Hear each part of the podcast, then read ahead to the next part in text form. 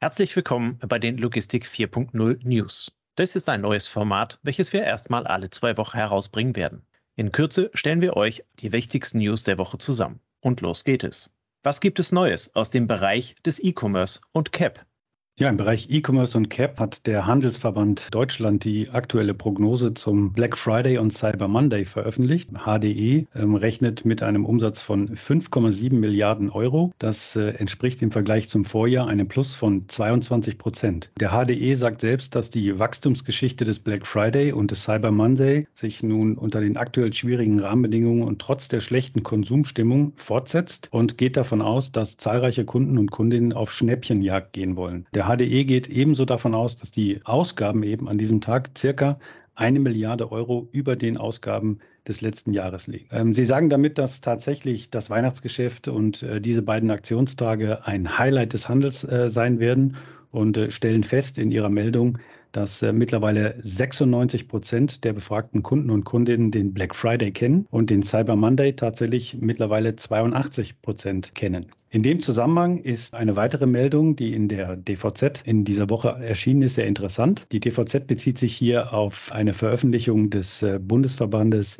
Paket- und Expresslogistik, dem BIG, der sagt, dass in den beiden Monaten November und Dezember die CAP-Dienstleister ca. 750 Millionen Pakete in Deutschland zustellen werden, davon alleine 415 Millionen Sendungen an Privathaushalte im Bereich B2C. Sie gehen davon aus, dass im Durchschnitt in den kommenden Wochen ca. 20 Millionen Pakete am Tag zugestellt werden und sagen, das ist ein Plus von 5 Millionen Sendungen gegenüber den Vormonaten. Viele der CAP-Dienstleister rechnen allerdings insgesamt mit einem Rückgang des Sendungsvolumens gegenüber dem von Corona geprägten Vorjahr. So hatten die CAP-Dienste in den vergangenen Jahren mit rasant ansteigenden Paketmengen zu kämpfen und gehen davon aus, dass dieses Weihnachtsgeschäft von starken Mengenschwankungen geprägt ist. Viele Dienstleister müssen trotzdem für diese Peaksaison zahlreiche neue Mitarbeiter und auch Ressourcen aufbauen. Zum Beispiel baut der Paketdienstleister Hermes circa 3000 zusätzliche Fahrzeuge auf der Langstrecke und der letzten Meile ein und 3000 zusätzliche Mitarbeiter. Einer der Marktführer im Bereich CAP, nämlich äh, das Unternehmen DHL, setzt sogar 10.000 Saisonkräfte nur für das Weihnachtsgeschäft ein und hat die Sortierkapazität um 180.000 Pakete pro Tag erhöht. Insgesamt, so stellt der Beak fest, sind die Paketzahlen im Vergleich mit 2021 zwar rückläufig, aber der Verband betont, dass das Sendungsvolumen immer noch über dem Vor-Corona-Level liegen würde.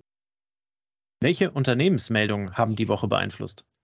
Ja, hier sind zwei Meldungen von besonderer Relevanz. Auf der einen Seite schreibt der Online-Anbieter Internet World über den ersten größeren Personalabbau bei Amazon, der begonnen hat. Der Konzern will äh, laut Internet World circa 10.000 Stellen streichen weltweit. Amazon verweist dabei auf ein ungewöhnliches und unsicheres makroökonomisches Umfeld. Insgesamt arbeiten bei Amazon weltweit rund 1,6 Millionen Menschen, die meisten in den Logistikzentren. Von den Einschnitten und dem Abbau der 10.000 Mitarbeiter sind aber vor allem die Sparte um den Sprachassistenten Alexa betroffen, diesen smarten Echo-Lautsprecher, der letztendlich eben auch für Bestellungen per Stimme eben notwendig wäre. Offensichtlich haben sich die Erwartungen von Amazon noch nicht erfüllt, dass künftig Online-Bestellungen Bestellungen im stärkeren Umfang über Alexa oder ein Echo-Gerät abgewickelt werden. Auf der anderen Seite eine positive Meldung zum Lebensmittellieferdienst Picnic. Die Expansionspläne des niederländischen Lebensmittellieferdienstes Picnic für Deutschland sind noch deutlich größer als bislang bekannt. Picnic ist bereits in Nordrhein-Westfalen sehr aktiv und startet demnächst in Berlin und auch in Hamburg. Bis 2025 will Picnic dann bundesweit in zahlreiche weitere Städte expandieren, darunter Frankfurt, München, aber auch weitere Städte wie Stuttgart, Nürnberg, Leipzig oder Chemnitz. Picnic hat im vergangenen Jahr in Deutschland einen Umsatz von 165 Millionen Euro erwirtschaftet und peilt für dieses Jahr 280 Millionen an und kommt somit mit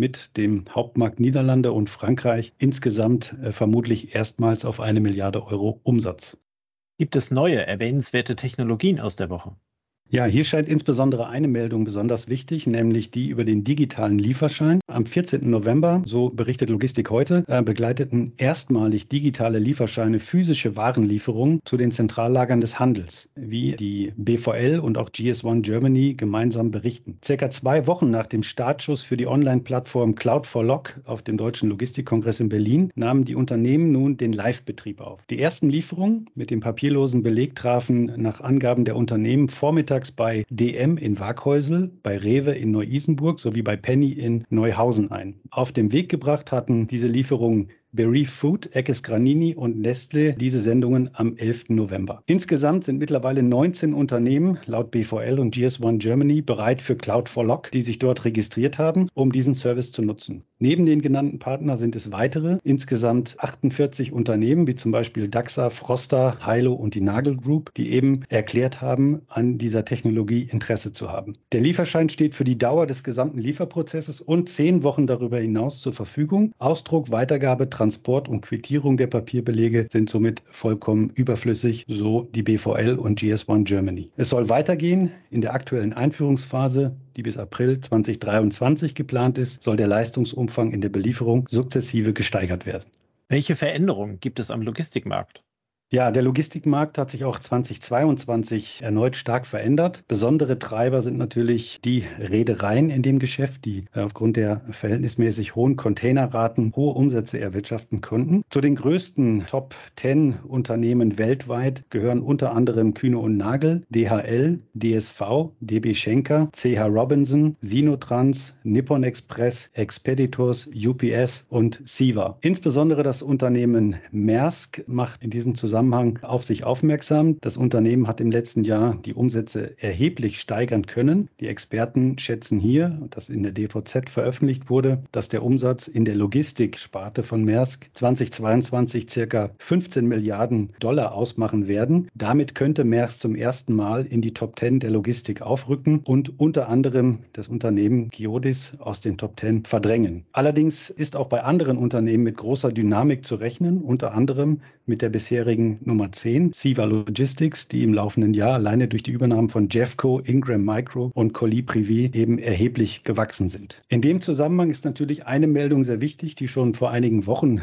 durch die Logistikpresse und die natürlich auch Nicht-Fachpresse durchlief, und zwar die Frage des Verkaufes der Logistiktochter Schenker, bisher mit Teil eben wesentlicher Teil der Deutschen Bahn. Aktuell berichtet die Börsenzeitung nochmal aus einem Interview mit dem CFO von Schenker, der nochmal deutlich macht, dass Schenker natürlich eine erhebliche Umsatz- und Ergebnissteigerung in diesem Jahr vermutlich erwirtschaften wird. Dort wird spekuliert, dass circa 50 Prozent des gesamten Umsatzes des Bahnkonzerns Umsatz von Schenker sein wird und taxieren diesen Umsatz auf ungefähr 27 Milliarden Euro nach 23,4 Milliarden Euro im Vorjahr. Damit wird Schenker auch ein deutlich verbessertes operatives Ergebnis in diesem Jahr beitragen können.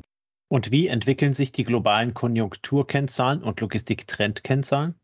Die DVZ berichtet in ihrer Ausgabe am 23. November davon, dass der Einkaufsmanager-Index sich zum ersten Mal seit langer Zeit wieder verbessert hat. Sie berichten, dass die Talfahrt beim Einkaufsmanager-Index der deutschen Industrie vorerst gestoppt ist. Sie berufen sich dabei auf die vorläufigen Ergebnisse, die in der Regel auf rund 85 Prozent der monatlichen Umfragerückmeldungen basieren. Der wichtigste Frühindikator, eine gewichtete Summe der Kennzahlen für Auftragseingang, Produktion, Beschäftigung, Lieferzeiten und Vormateriallager, notiert liegt zwar seit Juli unter der Wachstumsschwelle von 50 Punkten. Mit der aktuellen Schätzung von 46,7 Zählern liegt er aber im November 1,6 Punkte über dem Oktoberwert. Zuvor gab es fünf Rückgänge in Folge. Damit hat sich der Abwärtstrend abgeschwächt. Wichtig und hervorzuheben ist, dass die Industrieproduktion im November weniger stark zurückging, da sich die Materialverfügbarkeit verbesserte und sich die Lieferzeiten erstmals seit Juli 2020 wieder verkürzten. In dem Zusammenhang ist wichtig zu erwähnen, dass die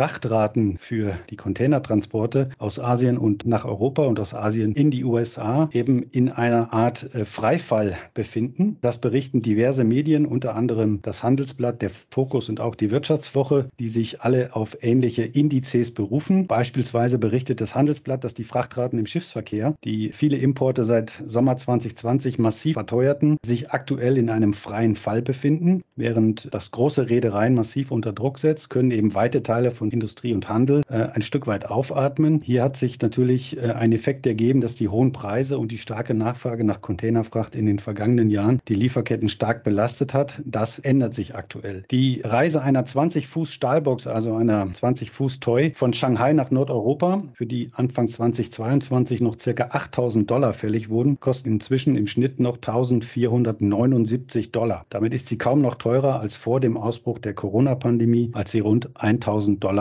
kostete. Und noch eine Einmeldung zur Elbvertiefung. Und zwar äh, melden unterschiedliche Medien, unter anderem die Zeit, dass die Elbvertiefung am Schlick zu scheitern droht. Denn die erst Ende Januar vom Bund für abgeschlossen erklärte Elbvertiefung droht nach nur zehn Monaten wegen der großen Schlickmengen zu einem Fiasko zu werden. Die Generaldirektion Wasserstraßen und Schifffahrt des Bundes hatte bereits Anfang des Monats entschieden, die schiffbare Wassertiefe der Tide-Elbe vom 1. Dezember an zunächst bis zum 30. November 2020 23 um einen Meter einzuschränken. Der Präsident der Generaldirektion Wasserstraßen und Schifffahrt sagte nun, dass es drei bis fünf Jahre dauern könnte, bis das Flussbett durch Baggerarbeiten wieder die geplante Tiefe erreicht habe. Ein paar Fakten dazu. Ursprünglich sollte mit mehr als 800 Millionen teuren Elbvertiefungen der zulässige Tiefgang für Frachter auf 14,50 Meter bei Flut und auf 13,50 Meter Tide unabhängig erhöht werden. Nach Angaben der Generaldirektion Wasserstraßen und Schifffahrt des Bundes bleiben nun jedoch im Vergleich zur Zeit vor der Elbvertiefung nur noch Verbesserungen im Tiefgang von 20 bis 90 Zentimetern. Die Hamburger Reederei Hapag-Lloyd nannte die aktuellen Themen wenig problematisch und sagten, dass die großen Routen der Containerfrachter eh schon immer so ausgelegt sind und auch waren, dass die Schiffe vor ihrer Einfahrt nach Hamburg bereits in Rotterdam oder Antwerpen Teile der Ladung gelöscht hätten. Schwierig könnte es nur dann werden, wenn es zu einer großen Trockenheit, zu niedrigen Wasserständen führe oder konstant ein starker Ostwind wehe dann müssten Schiffe und Container im drei- bis vierstelligen Bereich ähm, reduziert werden. Vielen Dank, Christoph. Und vielen Dank fürs Zuhören. Wir wünschen euch eine gute Woche und viel Spaß und viel Erfolg.